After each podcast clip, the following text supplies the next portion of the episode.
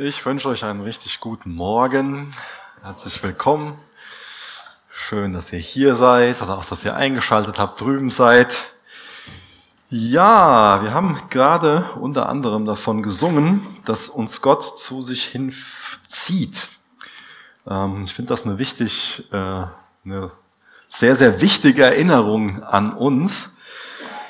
Ja, und es ist auch, ähm, es kommt einmal heute durch den Text, aber auch durch den, die Verse, die ich vorher lesen will, ähm, werden wir nochmal damit konfrontiert, dass Gott derjenige ist, der zieht und dass wir Menschen schon mal diejenigen sein können, die andere eher ja, abstoßen. Ähm,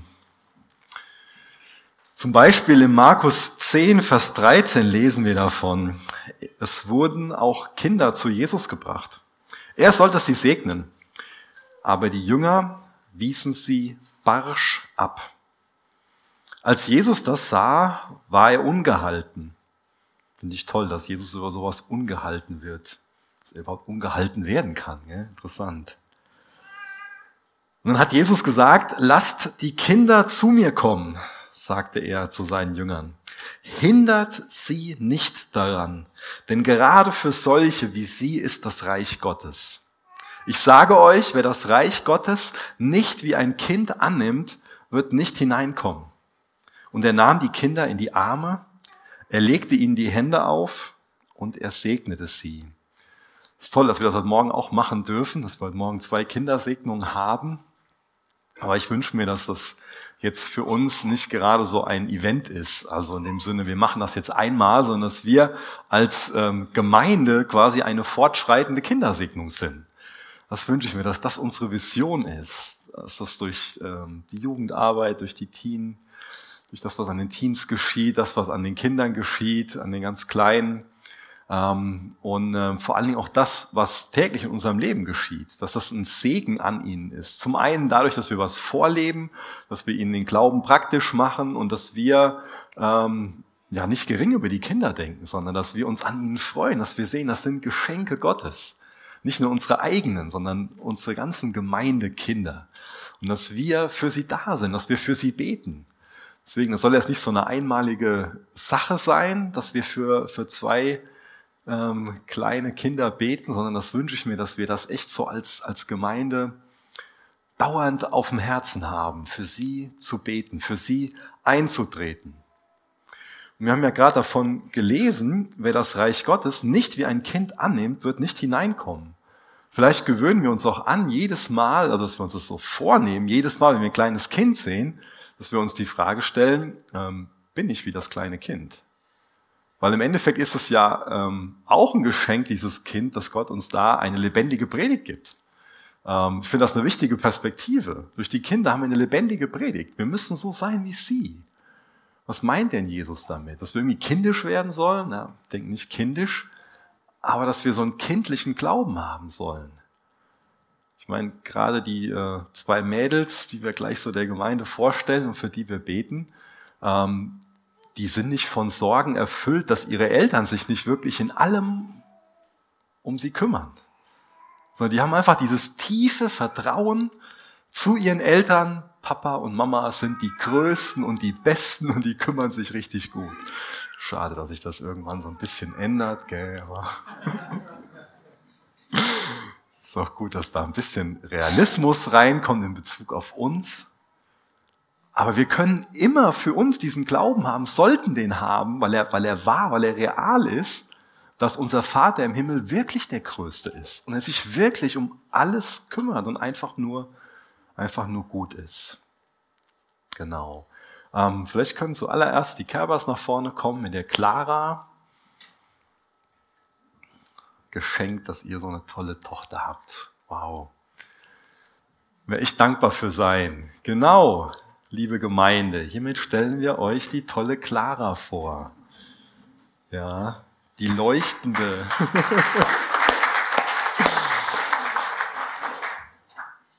Der Name spricht ja so von Klarheit und so die, die leuchtende. Ich habe mir gedacht, dann ist gut, wenn wir sie mit Johannes 8, Vers 12 segnen. Da sagt Jesus, also ein anderes Mal, als Jesus zu den Leuten sprach, sagte er, ich bin das Licht der Welt. Wer mir nachfolgt, Der wird nicht mehr in der Finsternis umherirren, sondern wird das Licht des Lebens haben. Und das wünschen wir uns für die kleine Clara, dass sie schnell dieses Licht des Lebens bekommt und eine Lichtträgerin wird, einfach Salz und Licht in dieser Welt ist.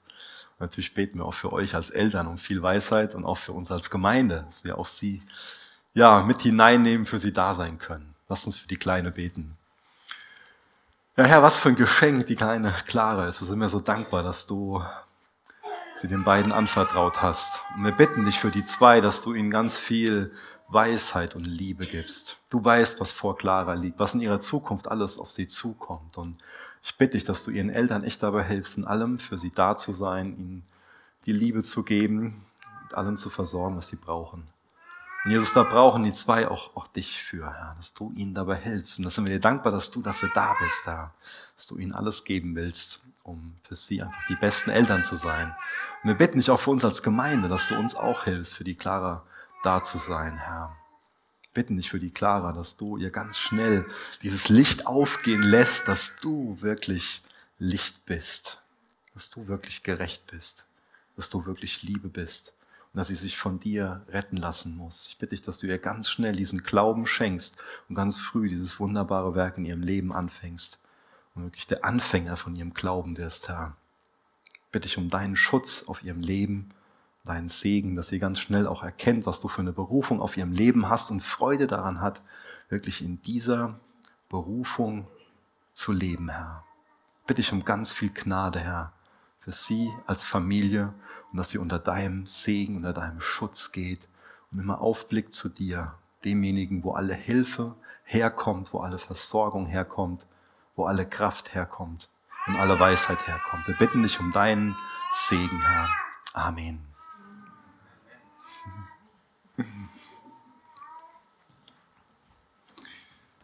Ja, als nächstes können gerne die Löwens nach vorne kommen.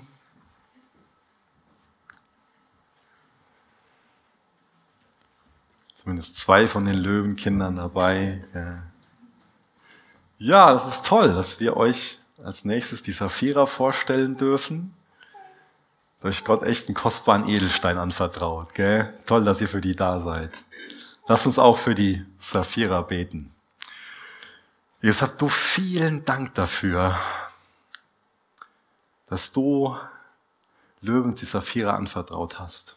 Ich danke dir, dass sie ihre Familie aufgemacht haben und sie als Pflegekind so angenommen haben. Ich bitte dich, dass du ja, ihnen echt hilfst, in allem für sie da zu sein, Herr. Bitte ich auch für ihre neuen Geschwister, dass du ihnen hilfst, immer wieder mit Liebe für sie da zu sein bitte ich für die Anne, für den Nikolai, dass du ihnen hilfst, so als Eltern für sie da zu sein. Und ich danke dir, dass wenn wir anerkennen, dass wir Hilfe brauchen, dass du uns dann wirklich als starker Helfer zur Seite stehst, Herr. Ich bitte dich für die Saphira, dass du ganz schnell ihr deine Gnade bewusst machst und mit dieser Gnade an ihrem Herzen klopfst und schenkst, dass ihr Herz aufgeht und sie deine Gnade annimmt. Ich danke dir, dass du auch sie gerecht sprechen willst, dass du auch ihre Sünde vergeben willst. Ich danke dir, dass du gute Gedanken für sie hast und eine wunderbare Zukunft in, in dir für sie vorgesehen hast, Herr. Jetzt wir bitten dich um, um deinen Schutz, Herr. Bitten dich um, um deine Barmherzigkeit auf, auf ihrem Leben, Herr. Wir danken dir dafür und vertrauen darauf, dass du sie liebst, dass sie von dir grenzenlos geliebt ist, dass du ihr nachgehst, Herr bitten dich auf als Gemeinde, dass du uns auch hilfst, für sie da zu sein, Herr. Du bist ein wunderbarer Gott, Herr. Danke, dass du uns da nicht enttäuscht, sondern uns hilfst, wenn wir uns helfen lassen wollen. Wir sind dir so dankbar für den, für den Segen diesem kleinen Mädchen, Herr, in Jesu Namen. Amen. Herr Paulus sagt in 1. Korinther 15, Vers 10 über sich, doch was immer ich jetzt bin, das bin ich durch die Gnade Gottes. Und seine Gnade blieb in mir nicht ohne Wirkung. Das war an sich genau das Gebet über, über ihr Leben, dass äh, seine Gnade in ihr nicht ohne Wirkung bleibt. Darauf dürfen wir vertrauen. Amen.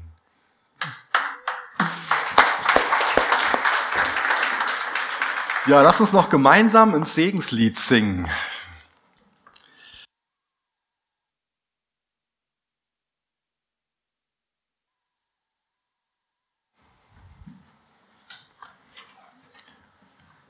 Ja, das ist toll, dass man so als Gemeindefamilie da sich drüber freuen kann, dass äh, Nachwuchs da ist, dass ähm, ja kleine Kinder da sind, für die man als Familie, auch als Gemeindefamilie da sein kann. Aber ich denke, genauso wichtig ist es auch, sich nicht nur gemeinsam zu freuen, sondern auch über Herausforderungen zu sprechen und ich denke mir mal, was ähm, für viele von uns gerade immer wieder für Herausforderungen sorgt, ähm, ist so das Thema Finanzen, kann ich mir vorstellen. Ich weiß nicht, wie es euch so an der Zapfsäule geht, ähm, ob da so die Freude überwiegt oder. Und so ist es gerade in vielen Bereichen einfach der Fall, dass es ähm, extrem teuer wird, ja, auch wenn man an Gaspreise denkt und an, an äh, Heizöl und an äh, ja, vieles andere. Ich die Liste jetzt gar nicht voll machen, ähm, sonst sind wir gleich alle deprimiert. Ähm, und genauso wie uns das so ähm, persönlich trifft, trifft uns das natürlich auch als Gemeinde. Und ähm, wir heizen dieses Gebäude ähm, mit, mit Gas und rechnen im Normalfall so mit 1800 Euro im Monat. Nicht im Jahr. Zu Hause kommt man da vielleicht schon mal im Jahr mit klar, aber wir brauchen das hier auf jeden Fall bei der Größe von Gebäuden und so wie es genutzt wird, ähm, im Durchschnitt im Monat. Damit kommen wir momentan aber leider überhaupt nicht hin, sondern das sind mindestens 45 Prozent, die da draufkommen und mal gucken, wie sich das weiterentwickelt. Das ist jetzt nur so ein Beispiel, was ich euch nennen will. Und wir sind von den Finanzen her eher, ähm, ich nenne es mal eng gestrickt. Also ähm, es ist nicht so, dass wir monatlich Geld auf die Seite legen, sondern dass wir an sich immer das haben, so was wir brauchen. Deswegen ist mir das wichtig, euch darüber zu informieren dass da gerade Mehrkosten entstehen, die noch nicht durch ähm, Spenden abgedeckt sind. Und eine weitere Sache, wodurch Mehrkosten entstehen, ist ähm, durch unseren Jugendpastor, durch den Benny. Das ist echt ein Geschenk, dass wir den hierfür freistellen können, für seinen Dienst. Und ähm, ich denke mal, so Jugend ist ungefähr 50 Prozent von, von seinen Aufgaben und 50 Prozent sonst sind ähm, Gemeindesachen. Ähm, und das ist wunderbar, dass wir den haben. Echt ein treuer Diener, ähm, wo es wichtig ist, dass wir den freistellen. Und wo es auch wichtig ist, dass wir das weiterhin machen können. Und auch da werden Mehrkosten auf uns zukommen, weil es einfach so ist, dass das, was er momentan so an Gehalt zahlen, nicht mehr dafür ausreicht, dass er für seine Familie sorgen kann. Bei denen läuft das Elterngeld jetzt aus. Und das sind zwei Situationen, wo ich euch von, von mitteilen will, wo ich euch darüber informieren will. Ähm, es macht mir keine Freude, über Geld zu reden, ist mir auch ein Stück weit ähm, unangenehm. Aber auf der anderen Seite muss ich mich auch selbst damit konfrontieren, dass Jesus ganz häufig über Geld spricht. Für ihn ist es was ganz Normales, über Geld zu sprechen. Genau, und ähm, deswegen ist mir es auch wichtig, nochmal zu betonen, dass es für uns halt ein Riesengeschenk ist, dass wir ähm, auch gerade in den letzten beiden Jahren, ich meine, wir sind jetzt seit zwei Jahren in dieser Corona-Krise, wo ähm, auch was auch schon finanzielle Konsequenzen hatte, Deswegen sind wir total dankbar. Auf der einen Seite sind wir euch dankbar, die ihr das so viele echt so treu geben. Das ist ein riesengroßes Geschenk. Ähm, es muss echt auch ganz laut gesagt werden, hoffentlich auch gehört werden, ähm, dass das echt ein Segen ist, dass so viele so treu geben und dass es auch bewusst ist, dass das für viele auch Persönlichkeiten herausfordernde Situation ist. Ähm, aber auch da, gesagt, auf der einen Seite informieren wir Menschen, aber wir vertrauen auch Gott darin, dass er uns versorgen wird. Und das hat in der Vergangenheit immer getan. Und das ist ein Geschenk, ähm, wenn man so von Gott durchgetragen wird. Ja, bevor wir jetzt den Text lesen, es geht heute Morgen Johannes 17, ähm, bete ich noch dafür und auch für die Predigt an sich, für den Gottesdienst. Ja, Vater, ich danke dir dafür, dass wir in dir echt einen Gott haben, der sich so treu um uns sorgt. Ich danke dir dafür, dass wir das in der Vergangenheit immer wieder erfahren haben, dass du uns versorgt hast, dass du uns durchgetragen hast, sei das finanziell, ähm, aber auch ähm, geistlich in so vielen Bereichen, ja, dass du uns mit so treuen Mitarbeitern versorgst, auch gerade denen, die jetzt gerade drüben dabei sind, den Kindern was weiterzugeben. Auch dafür bitten wir dich echt um deinen Segen und Durchhaltevermögen. Wir bitten dich darum, dass jeder einzelne Kindermitarbeiter erfüllter nach Hause geht und mit mehr Freude nach Hause geht, als er hier hingekommen ist, Herr. Und das bitten wir dich auch für uns, dass du jetzt kommst, dass du uns dienst durch dein Wort, dass du uns wirklich über Gebet lehrst, dass wir mehr lernen zu beten, dass unsere Gemeinde mehr so ein Zentrum des Gebets wird, dass wir mehr ein, ein Betshaus werden und dass wir mehr Freude am Gebet bekommen und auch mehr Kraft durch Gebet, Herr. Mach, dass wir mehr ein vollmächtiges Zeugnis werden, die wirklich an der Liebe erkannt werden, die auf dich zeigen, die ähm, Hoffnungen verbreiten und die im Glauben wachsen. Wir haben einen wunderbaren Gott in dir und dir wollen wir nachfolgen und dir wollen wir ähnlicher werden. Amen. Ja, letzte Woche habe ich über die ersten fünf Verse aus Johannes 17 gepredigt und heute versuche ich über den ähm, Rest von dem Text ähm, zu predigen, also ab Vers 6 bis ähm, zum Ende von dem Kapitel. Und wir lesen uns jetzt schon mal so den Großteil durch. Zuallererst hat Jesus für sich selbst gebetet und jetzt ab Vers 6 betet er für seine Jünger. Genau, damit es nicht zerstückelt ist, lese ich es erstmal in einem durch bis Vers 19. Ich habe deinen Namen den Menschen offenbart, die du mir aus der Welt gegeben hast. Sie gehörten dir, du hast sie mir gegeben und sie haben sich nach deinem Wort gerichtet. Sie wissen jetzt, dass alles, was du mir gegeben hast, tatsächlich von dir kommt. Denn was du mir gesagt hast, habe ich ihnen mitgeteilt. Und sie haben es angenommen und haben erkannt, dass ich wirklich von dir gekommen bin. Sie sind zu der Überzeugung gelangt und glauben daran, dass du mich gesandt hast. Für sie bete ich. Ich bete nicht für die Welt, sondern für die, die du mir gegeben hast, denn sie sind dein Eigentum. Alles, was mir gehört, gehört dir, und was dir gehört, gehört mir, und meine Herrlichkeit ist ihnen offenbar geworden. Bald bin ich nicht mehr in der Welt. Ich komme ja zu dir. Sie aber sind noch in der Welt. Vater, du heiliger Gott, der du mir deine Macht gegeben hast, die Macht deines Namens, bewahre sie durch diese Macht, damit sie eins sind wie wir.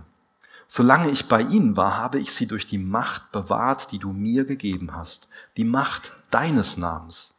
Ich habe sie beschützt, und keiner von ihnen ist verloren gegangen, keiner außer dem, der verloren gehen musste. Doch das geschah, weil sich erfüllen sollte, was in der Schrift vorausgesagt ist. Jetzt aber komme ich zu dir. Ich sage das alles, solange ich noch hier in der Welt bei ihnen bin, damit meine Freude sie ganz erfüllt. Ich habe ihnen dein Wort weitergegeben und nun hasst sie die Welt, weil sie nicht zu ihr gehören, so wie auch ich nicht zu ihr gehöre.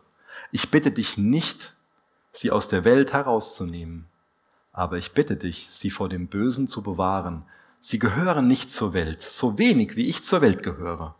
Mach sie durch die Wahrheit zu Menschen, die dir geweiht sind. Dein Wort ist die Wahrheit.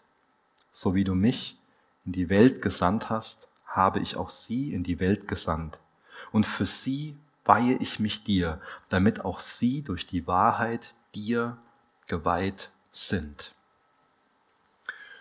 Ja, Jesus ist jetzt gerade so ein paar Tage davor, bevor er am Kreuz sterben wird.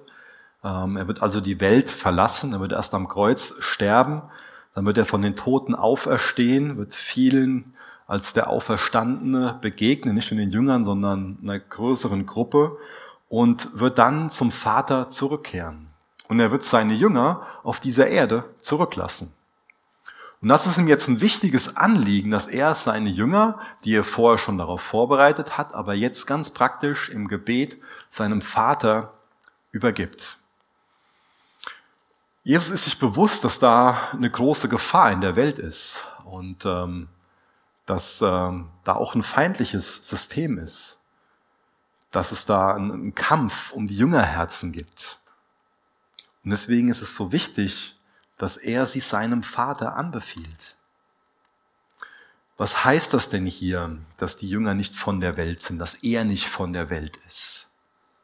Also seine Nachfolger, die sollen sich von der Welt ganz klar unterscheiden. Zum einen durch den Ruf und auch durch die Lehre von Jesus werden ja die Nachfolger von ihm zu anderen Menschen. Wir sind da nicht mehr von der Welt. Das hat jetzt nichts damit zu tun, dass, dass wir ähm, ja, vielleicht könnte man irgendwie meinen, so ja, haben die dann keinen keinen Körper mehr oder keine ähm, keine keine Abstammung hier aus der Welt oder wie wie ist was ist das denn hier zu verstehen? Ja, meine Welt kann ja verschiedene Bedeutungen haben. Jesus gebraucht hier Welt in dem Zusammenhang, dass er sagt, es gibt ein System, was ähm, quasi Gott gegenübersteht. Also was sich unabhängig von Gott macht, was sich gegen Gott auflehnt, was gegen Gott rebelliert, was meint, Gott brauchen wir nicht und nach seinen Maßstäben wollen wir nicht leben. Also es gibt außerdem eine Welt hinter der Welt. Genauso wie ihr jetzt hier sitzt, sind wir auch von Engeln umgeben. und auch von gefallenen Engeln, von Dämonen, die einen Einfluss ausüben wollen auf uns. Und auch sie üben ihren Einfluss auf, auf, auf Medien, auf Universitäten, auf das, was wir ähm, in Social Media so lesen. Und davon gehen gewisse Gefahren aus. Also wenn wir mit wachen Augen durch die Welt gehen, merken wir ja, hier stimmt was nicht. Diese Welt ist nicht normal. Diese Welt ist nicht in dem Zustand, in dem Gott sie gerne hätte. Ja, das ist nicht das Schöpfungsideal, sondern die Welt ist in einem gefallenen Zustand. Hier läuft einfach absolut was schief. Und irgendwie fühlen wir uns auch fremd und wir wissen, die Welt kann nicht wirklich unser Zuhause sein. Ja, man fühlt sich schon mal mehr oder weniger wohl, aber wirklich dauerhaft zu Hause sein, dann wäre was komisch mit uns. Ich glaube, es ist nicht möglich, dass wir uns hier wirklich zu Hause fühlen und im gleichen Moment Jesus wirklich lieben. Und wir nehmen auch wahr, dass das nicht ewig ist, wie dieser Zustand hier anhalten kann. Und trotzdem betet Jesus in Vers 15, ich bete nicht, dass du sie aus der Welt nimmst.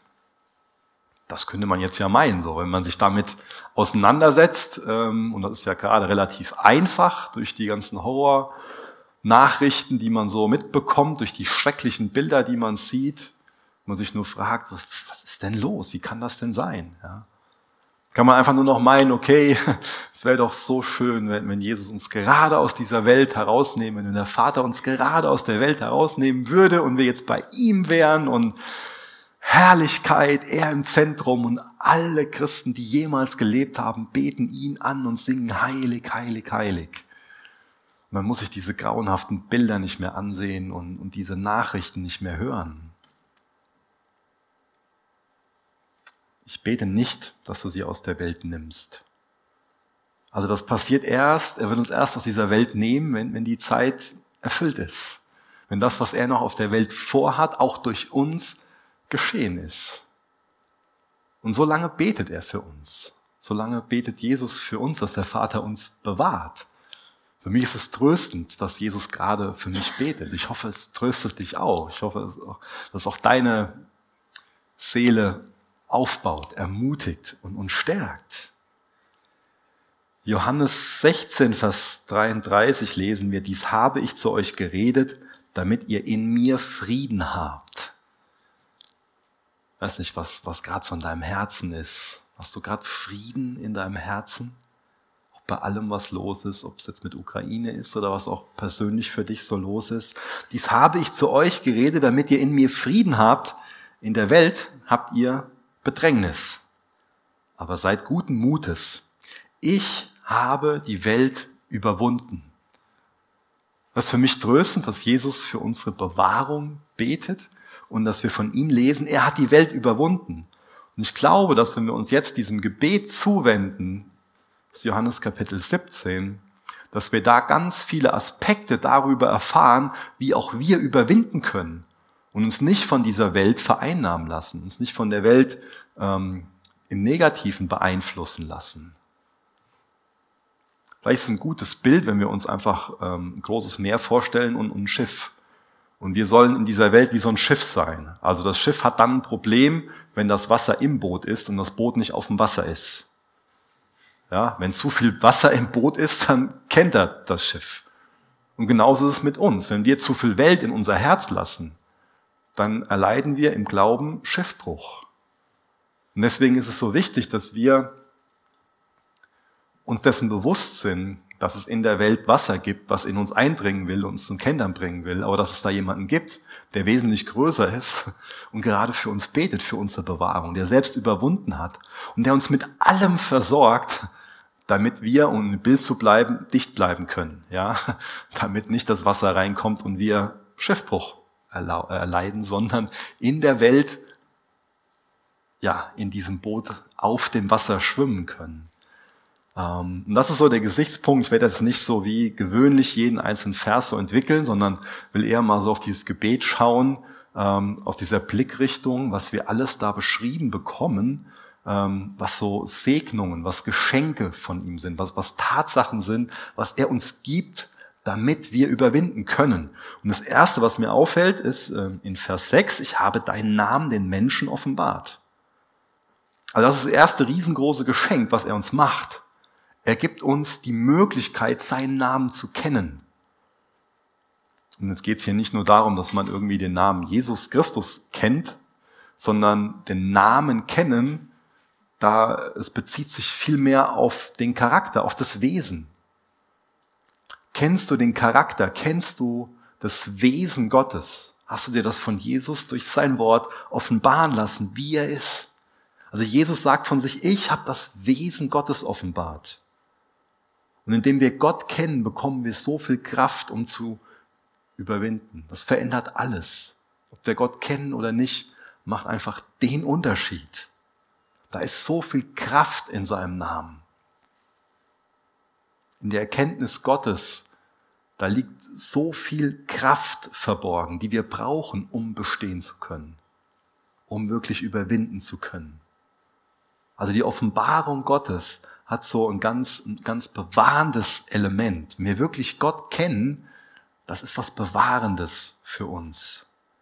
Dann sind wir auch in der Lage, dass wir Wahrheit und Lüge voneinander unterscheiden können und lassen uns nicht über den Charakter Gottes von der Welt belügen oder über andere Dinge, sondern erkennen Wahrheit und können dadurch auch in der Wahrheit leben. In Sprüche 18, Vers 10 lesen wir, der Name des Herrn ist ein starker Turm. Die Gerechten laufen zu ihm und sind sicher. Worin suchst du wirklich deine Sicherheit? Rennst du so zum Namen, zum Wesen Gottes und lässt es zu, dass deine Seele darin aufgerichtet wird durch diese Wahrheiten? Gibt dir das deine Sicherheit? Und das ist so ein Geschenk, das uns, wenn wir Vers 11 weiterlesen, bewahre sie durch diese Macht. Mein Gott ist allmächtig. Also der Sohn vertraut uns seinem Vater an, damit er uns in seiner Macht bewahrt.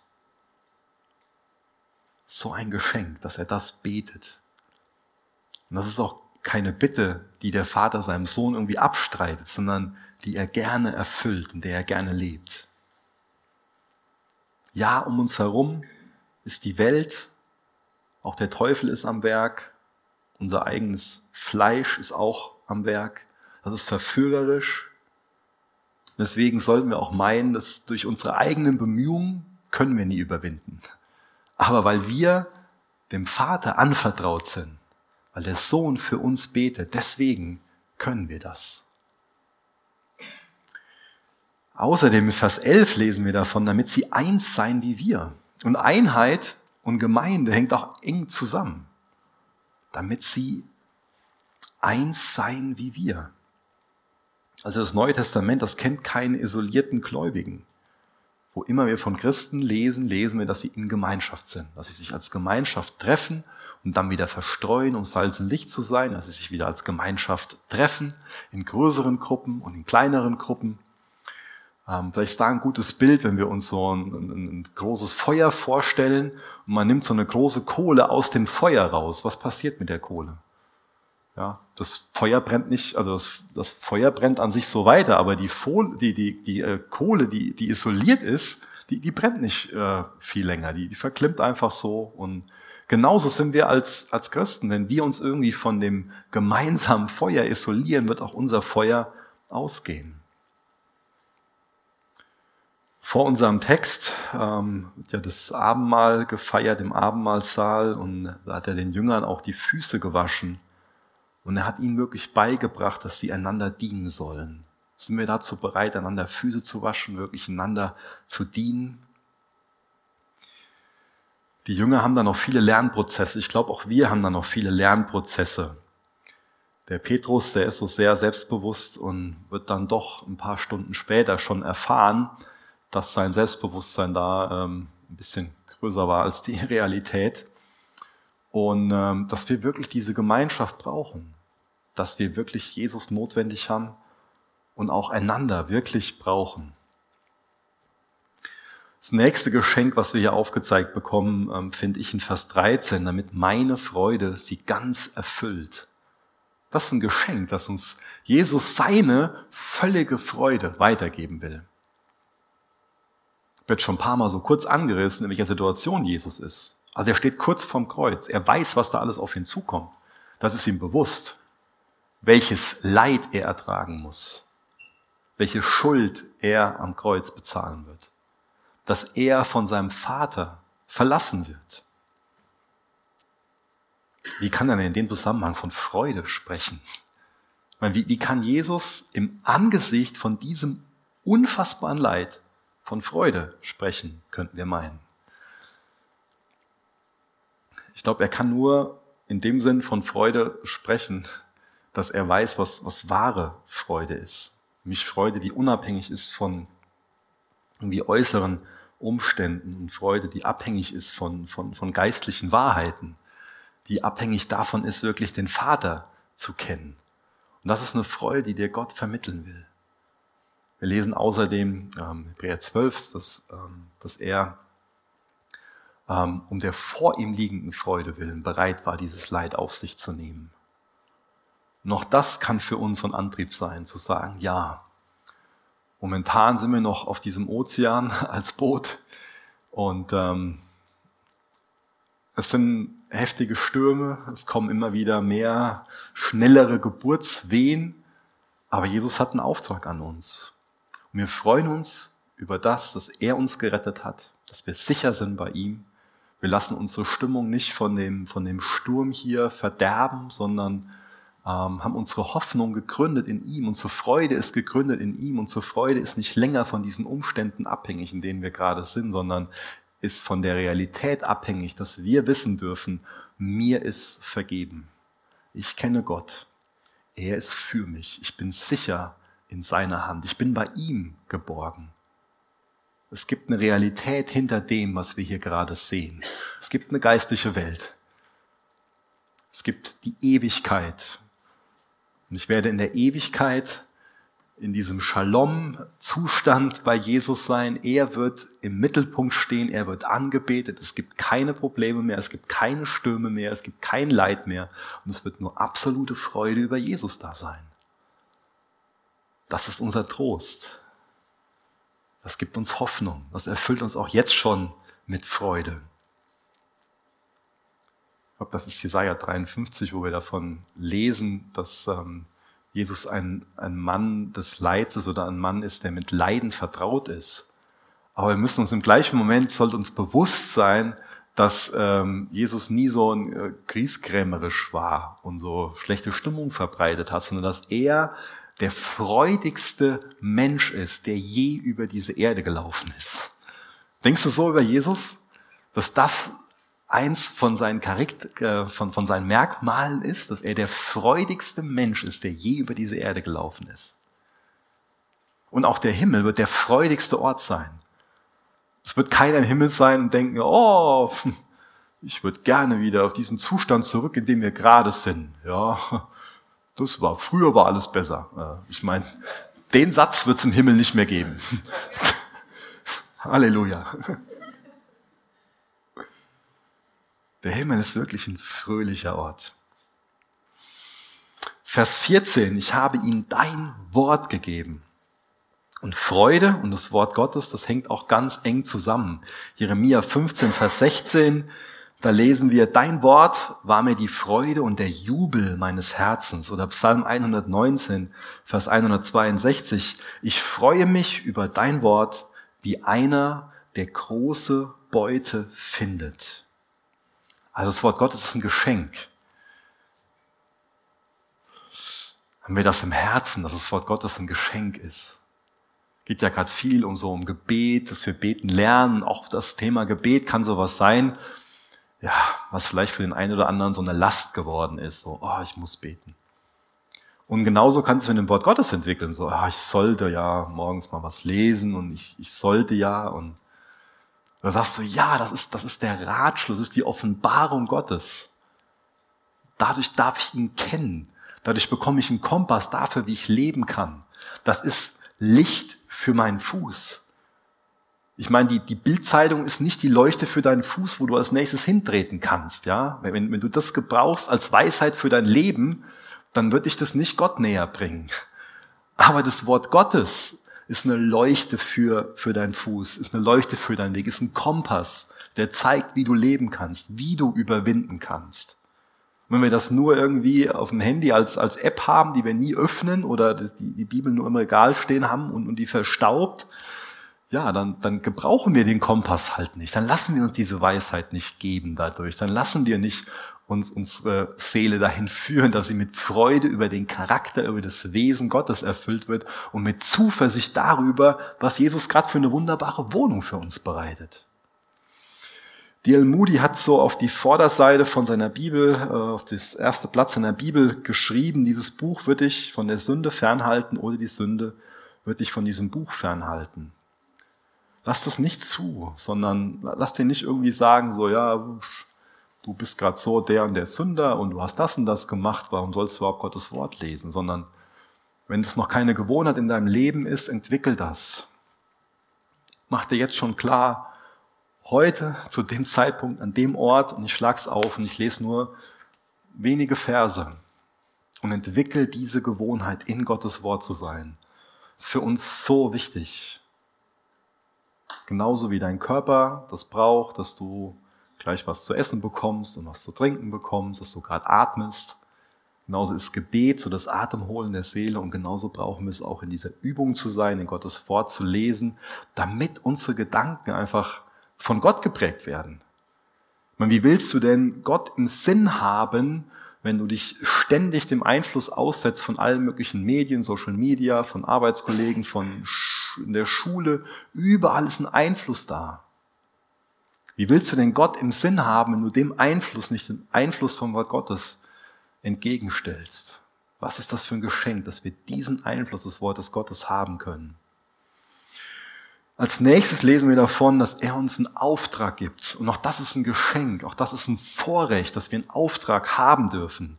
So wie du mich in die Welt gesandt hast, habe ich auch sie in die Welt gesandt. Es ist gut, dass du gerade in der Welt bist. Ja, du bist nicht von der Welt, aber du bist in der Welt, um Salz und Licht zu sein. Da hat Gott einen Auftrag auf deinem Leben. Als, als Jünger darfst du ihm dienen. Als Jünger darfst du ihn bezeugen. Deswegen ist das Unsinn, wenn wir für uns meinen, so von diesem gottlosen Ort muss ich mich jetzt isolieren. Du hast einen Auftrag. Gott sendet dich in diese gottlose Welt. Ja, da gehen Gefahren aus, aber Jesus betet für dich. Er gibt dir sein Wort, er gibt dir seine Freude, er gibt dir alles, was du brauchst, um zu überwinden und um wirklich Salz und Licht zu sein. Wirkliches, echtes, authentisches Christsein, das kann nur inmitten dieser Dunkelheit gelebt werden. Und da ist es auch am allerhellsten. da, wo die Leute um uns herum sehen, wie wir mit Leid zum Beispiel umgehen, wie wir mit Herausforderungen umgehen, wie wir damit umgehen, wenn wir ungerecht behandelt werden. Da zeigt sich unser Christsein, da können wir wirklich Licht sein. Mit diesem Trost, Jesus wacht über uns.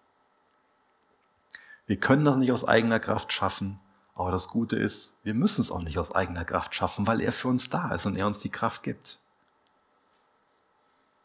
Da ist so eine Gefahr drin, wenn wir uns auf der einen Seite isolieren und wenn wir auch meinen, so, hm, wie will ich denn Jesus dienen? Was kann ich denn schon dazu beitragen? Ich isoliere mich lieber.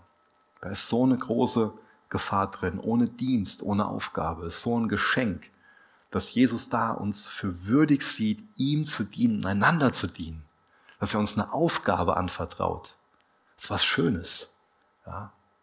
Vielleicht meinen wir schon mal so, Arbeit gibt es erst seit dem Sündenfall. Das ist aber Unsinn. Ja. Aufgaben gab es schon vor dem Sündenfall. Arbeit, Aufgaben, Dienst ist grundsätzlich was, was zu dem Ideal, zu der Idealschöpfung mit dazugehört. Vers 19, das nächste Geschenk. Ich heilige mich selbst für sie, damit auch sie Geheiligte seien durch die Wahrheit. Wir uns durch die Wahrheit heiligen heiligen. Das bedeutet, dass wir zu Gottes Zweck, also für eine bestimmte Aufgabe, ausgesondert sind. Ja, heiligen bedeutet abgesondert sein, hat so zwei Aspekte. Wichtig, dass wir beide Aspekte auch verstehen. Dass wir auf der einen Seite abgesondert sind von dem Bösen, also dass das Wasser nicht im Boot ist, sondern dass das Boot auf dem Wasser ist.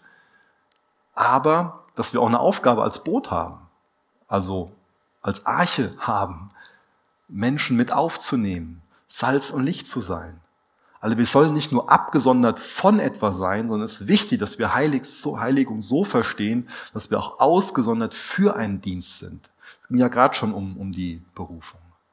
Und das Geschenk fängt halt damit an, dass wir jetzt schon, die wir an Jesus Christus glauben, im, dass uns der Vater in Christus als Geheiligtes sieht. Also dass der Status, dass wir vom Status her Heilige sind. Und es ist so wichtig, dass das, dadurch, dass wir diesen Status anerkennen und diese Geschenke annehmen, dass es dann nicht nur ein Status ist, sondern dass es dann wirklich immer mehr ein Verhalten wird, sich durch unser Leben hindurchzieht und wir als Heilige leben, wo immer wir hingehen. Ich lese mal in Vers 20 weiter. Zuallererst hat ja Jesus für die Jünger, äh, für sich selbst den ersten fünf Versen, danach betet er für die Jünger. Und jetzt ab Vers 20 betet er für die Jünger, die die Jünger gemacht haben. Also für die Jünger Jesu, die die Jünger Jesu gemacht haben.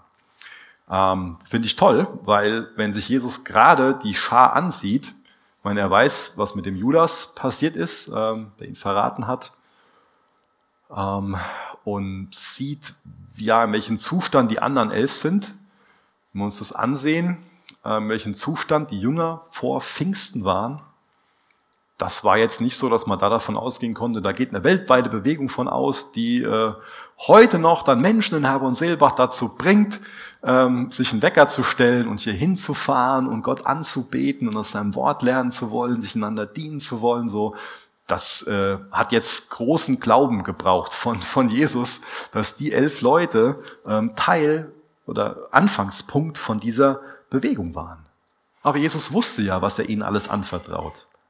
Geht's ja gerade in der Predigt drum. Er weiß ja, was er ihnen alles mit auf den Weg gegeben hat. Und dass es zu dieser Bewegung kommen wird. Wegen ihm, wegen dem, was er gibt. Wegen dem, wie er Gestalt in ihnen annehmen wird. Vers 20 bis Vers 26. Ich bete aber nicht für sie, sondern auch für die Menschen, die auf ihr Wort hin an mich glauben werden. Ich bete darum, dass sie alle eins sind. Sie in uns, so wie der Vater in mir, so wie du, Vater, in mir bist und ich in dir bin. Dann wird die Welt glauben, dass du mich gesandt hast. Die Herrlichkeit, die du mir gegeben hast, habe ich nun auch ihnen gegeben, damit sie eins sind, so wie wir eins sind. Ich in ihnen, du in mir. So sollen sie zur völligen Einheit gelangen, damit die Welt erkennt, dass du mich gesandt hast und dass sie von dir geliebt sind, wie ich von dir geliebt bin. Vater, ich will, dass die, die du mir gegeben hast, dort sind, wo ich bin. Sie sollen bei mir sein, damit sie meine Herrlichkeit sehen. Die Herrlichkeit, die du mir gabst, weil du mich schon vor der Erschaffung der Welt geliebt hast. Vater, du gerechter Gott, die Welt kennt dich nicht. Aber ich kenne dich. Und diese hier haben erkannt, dass du mich gesandt hast. Ich habe ihnen deinen Namen offenbart und werde es auch weiterhin tun, damit die Liebe, mit der du mich geliebt hast, auch in ihnen ist. Ja, damit ich selbst in ihnen bin. Hier geht es jetzt ganz zentral um dieses Gebetsanliegen von Jesus, dass wir eine Einheit sein sollen. Was ist das denn für eine Einheit? Er beschreibt die Einheit so, dass sie darauf beruht, dass der Vater und der Sohn eins sind. Diese Einheit soll, soll also von uns wiedergespiegelt werden. Dadurch, dass wir denselben Jesus lieben, dass wir aus derselben Gnade leben, dadurch, dass wir das gleiche Ziel haben, dadurch wird Einheit entstehen. Und dann durch Beziehungen und dadurch, dass wir uns um Jesus drehen, wird sie am Leben gehalten. Einheit ist also wirklich so eine Sehnsucht von Jesus. Inwieweit bist du, inwieweit sind wir so eine Erfüllung von diesem Gebetsanliegen?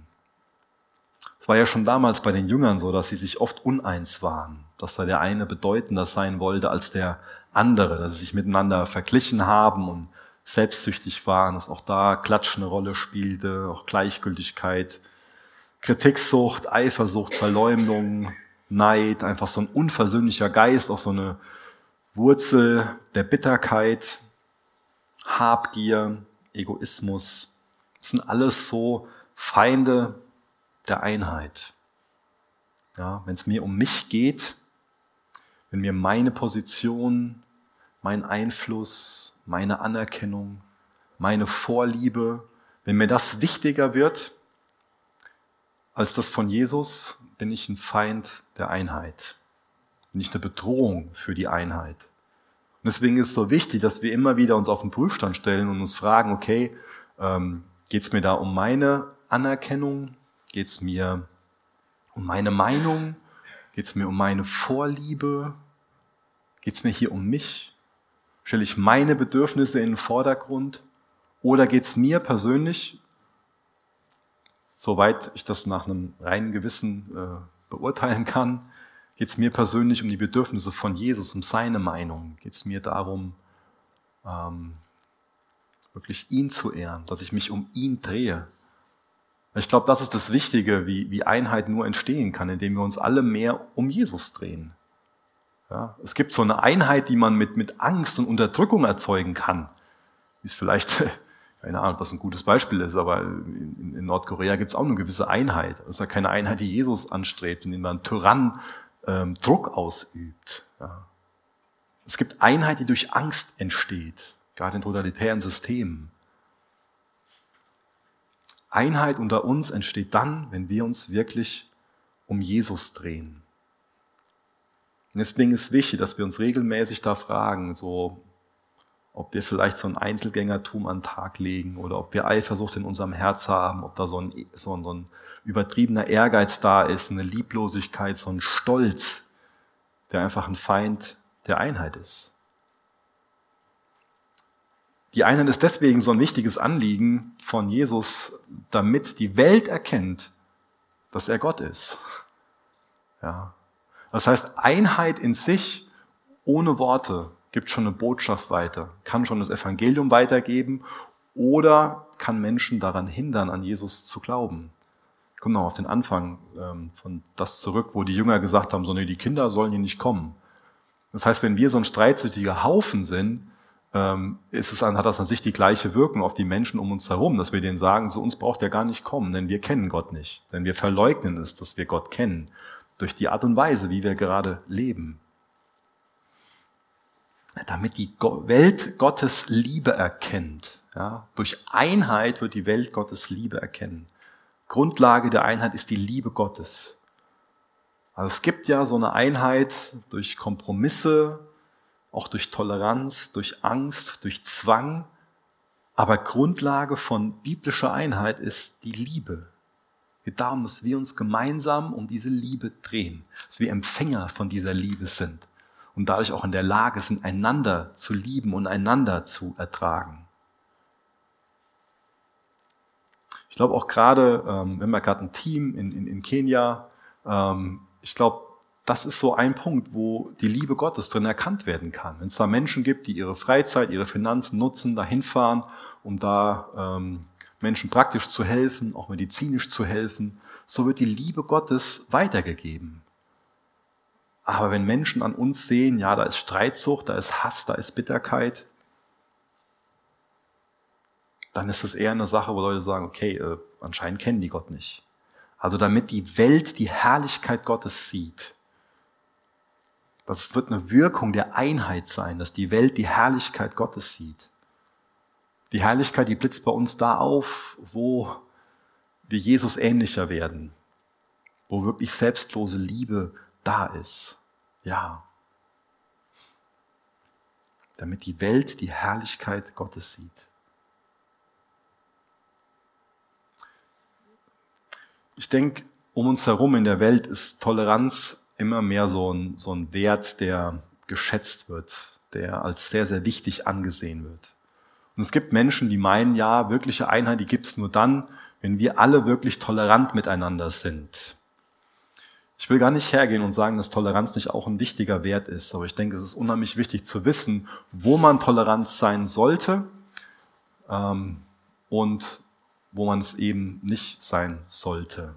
Das ist wichtig, sich da wirklich Weisheit geben zu lassen und auch das durch das Wort Gottes ähm, definieren zu lassen, ähm, wo man tolerant sein sollte und wo man nicht tolerant sein sollte. Ähm, ich glaube, dass, dass biblische Einheit nicht in allererster Linie durch Toleranz entsteht, sondern dass biblische Einheit in allererster Linie durch Buße entsteht. Ähm, ich finde das ein wichtiger Gedanke. Ähm, Buße, das macht jemand, der von sich selbst weiß, dass er ein Problem hat und nicht die Lösung ist, sondern dass Jesus die Lösung ist. Und wenn Menschen für sich meinen, dass sie selbst die Lösung sind, und äh, man damit tolerant ist, ähm, zerstört das jegliche Einheit. Aber dann, wenn wir alle als Gemeinde aus der Umkehr, aus der Buße leben, und ähm, das meine ich, dass das täglich eine Sache ist, nicht nur einmal die Woche, sondern dass es, dass es, dass wir täglich aus der Umkehr leben, aus der Buße leben, uns täglich also Jesus zuwenden und anerkennen, dass wir seine Vergebung empfangen müssen, aber auch empfangen dürfen. Ich glaube, dann entsteht wirklich Einheit. Dann werden wir ihm gemeinsam ähnlicher. Dann steht er im Mittelpunkt und dann stehen nicht mehr unsere eigenen Bedürfnisse im Mittelpunkt. Dann sind wir keine Feinde der Einheit, keine Bedrohung, sondern dann sorgen wir echt für Einheit. Ja, Buße sagt von sich selbst, ich lieg falsch, ich brauche Vergebung, ich brauche Veränderung, ich bin das Problem und Jesus ist meine Lösung. Und dadurch entsteht Einheit. Jetzt kann man meinen, du warst ja nicht so liebevoll. Ich glaube, das ist total liebevoll. Ich glaube, dass Liebe wirklich das Beste des Geliebten sucht. Weil Jesus liebt uns so sehr, dass er uns annimmt, wie wir sind. Ja. Toleranz nimmt an, wie man ist und lässt einen so. Deswegen ist Toleranz im Endeffekt lieblos. Ja? Weil Liebe sucht ja das Beste des Geliebten.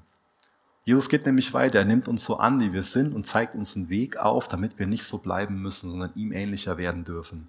Das ist echte Liebe. So in dem Sinn sucht er das Beste für uns. Und deswegen ist es für uns wichtig, dass wir nicht tolerant mit unserer Sünde sind, sondern dass wir aus der Umkehr, aus der Buße leben. Ich lese nochmal Johannes 16, Vers 33. Dies habe ich zu euch geredet, damit ihr in mir Frieden habt. In der Welt habt ihr Bedrängnis, aber seid guten Mutes, ich habe die Welt überwunden.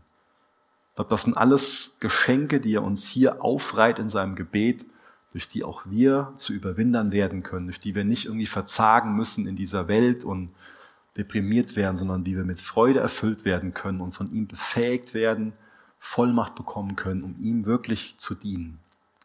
Damit wir als Boot auf dem Meer sein können und das Wasser nicht im Boot ist und wir im Glauben Schiffbruch erleiden.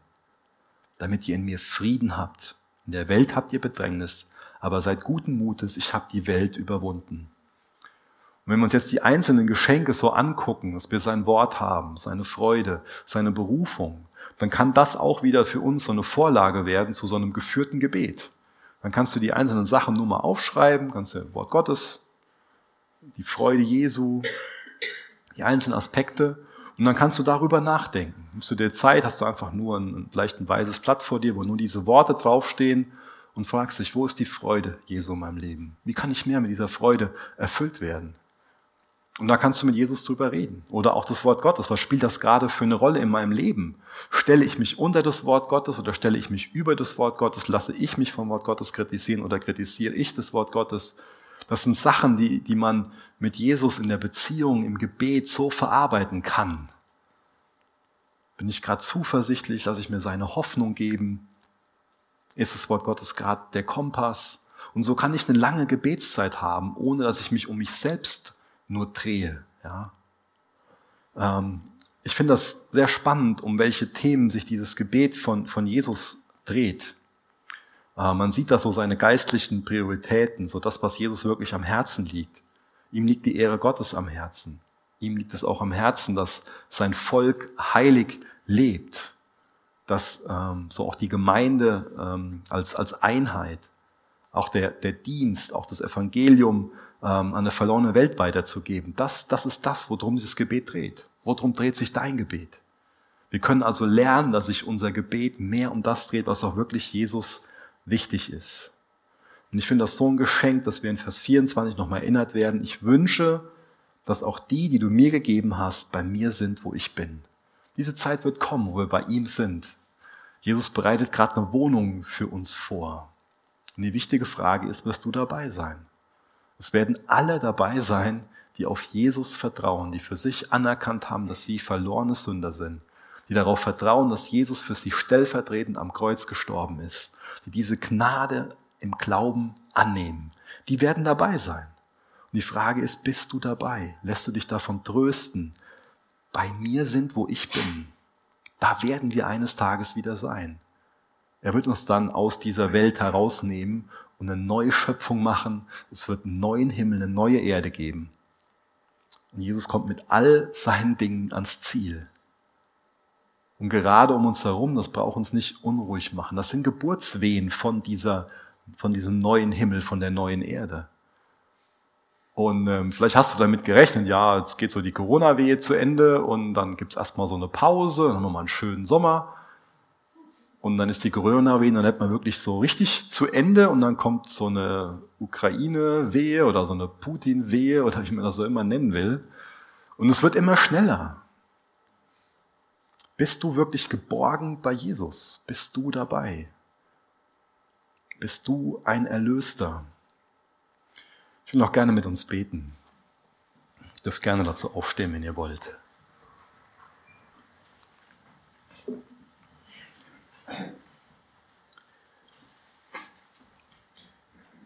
Ja, mein Vater, ich bitte dich nochmal darum, dass jeder Einzelne, der das noch nicht für sich genau weiß, ob er mit dabei ist, ob er sich von dir hat retten lassen,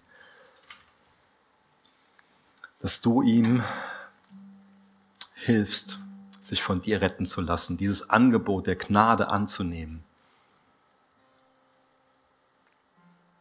Und Jesus, wir diejenigen, die sich haben retten lassen, die nicht auf sich selbst vertrauen, sondern die auf deine Gnade vertrauen, die sich ihre Schuld, ihre Sünde von dir vergeben haben lassen. Ich bitte dich, dass du uns dabei hilfst zu überwinden. Mach du uns klar, wo wir nicht ganz dicht sind, wo, wo Wasser ins Boot kommt. Mach du uns klar, wo wir nicht die ganzen Geschenke annehmen, die du uns gemacht hast. Die Freude in dir, dein Wort. Jesus, ich danke dir für die ganzen Geschenke und bitte dich, dass du uns mehr hilfst, die als Bereicherung zu sehen und in ihnen zu leben, Herr. Ich danke dir für den Frieden, den du uns gibst, Herr. Hilf uns dabei, aufzuschauen zu dir, zu demjenigen, wo unsere Hilfe herkommt und auf dich zuzuleben, Freude dabei zu haben, während wir in dieser dunklen Welt sind, während wir dem Leid begegnen. Ich danke dir, dass du unser Vorbild darin bist, dass du bereit warst, das Leid auf dich zu nehmen. Und trotzdem warst du mit Freude erfüllt, weil deine Freude nicht von äußeren Umständen abhängig war, sondern davon, dich zu kennen, Herr. Erfüll uns mehr mit dieser Freude. Und Jesus, wir bitten dich auch um Einheit.